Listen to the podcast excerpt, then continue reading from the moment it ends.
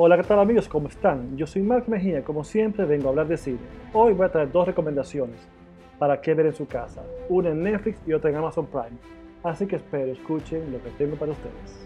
Son muchas las series que se han dedicado en los últimos años al mundo del crimen organizado y que exploran la realidad interna de los cárteles de drogas en Sudamérica y todo el mundo.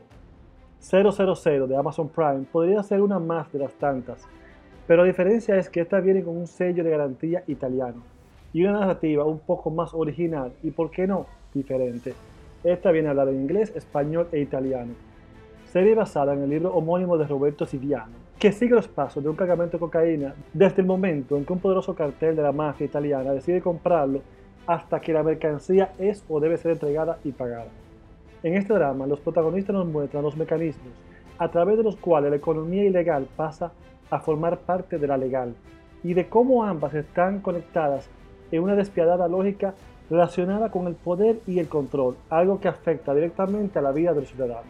La serie, como hizo anteriormente la novela, pone el foco en tres lugares del mundo, para llevarnos a comprender la complejidad de las redes que hay detrás del narcotráfico, teniendo en cuenta a los compradores, los vendedores y los distribuidores. La tensión que se respira en todo momento está acentuada por una banda sonora magistral, que ayuda fuertemente y muy bien lograda a esta historia. La serie logra penetrar en los conflictos de los personajes principales, crear una historia tan sólida para cada uno que de alguna manera, independientemente de sus conexiones, también tiene relación con la de los demás. Esta serie está disponible en Amazon Prime, espero la vean, la disfruten y luego me comenten. Realmente es una serie corta, rápida, te amarra y una serie digna de ver. La segunda recomendación es una serie francesa que podemos encontrar en Netflix llamada Recursos Inhumanos. Esta refleja la crueldad del sistema laboral. Es también, como la anterior, una adaptación de un libro publicado en el 2010 que ahora llega a Netflix convertido en miniserie. La misma que en sus seis capítulos convierte lo escrito en un relato audiovisual donde suspenso se suma al drama de un hombre francés que luego de superar los 50 años de edad pasó a formar parte del mundo de los desempleados.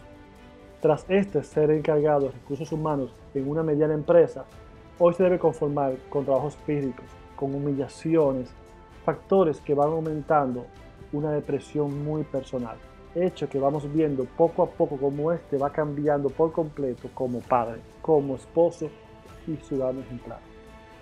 Sumado a todo esto como si fuera nada, todo se complica cuando una pequeña luz de esperanza se le cruza en su camino. Aparece una posibilidad de postularse a un puesto de una gran empresa, pero todo esto parece ser un simple fraude o un juego del cual él simplemente será un peón.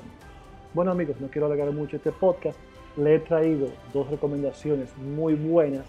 Una, un drama con un poco de acción y otra, también lo mismo, un drama con un poco de acción. Europea las dos, traídas de novelas y que además tienen por igual que son dos muy buenas producciones que pueden ver online. Uno para los que tienen Amazon Prime y otro para los que tienen Netflix. Y si tienen los dos, pues pegaste la lotería. Espero vean las dos, espero les gusten y como siempre les digo, hasta la vista, baby.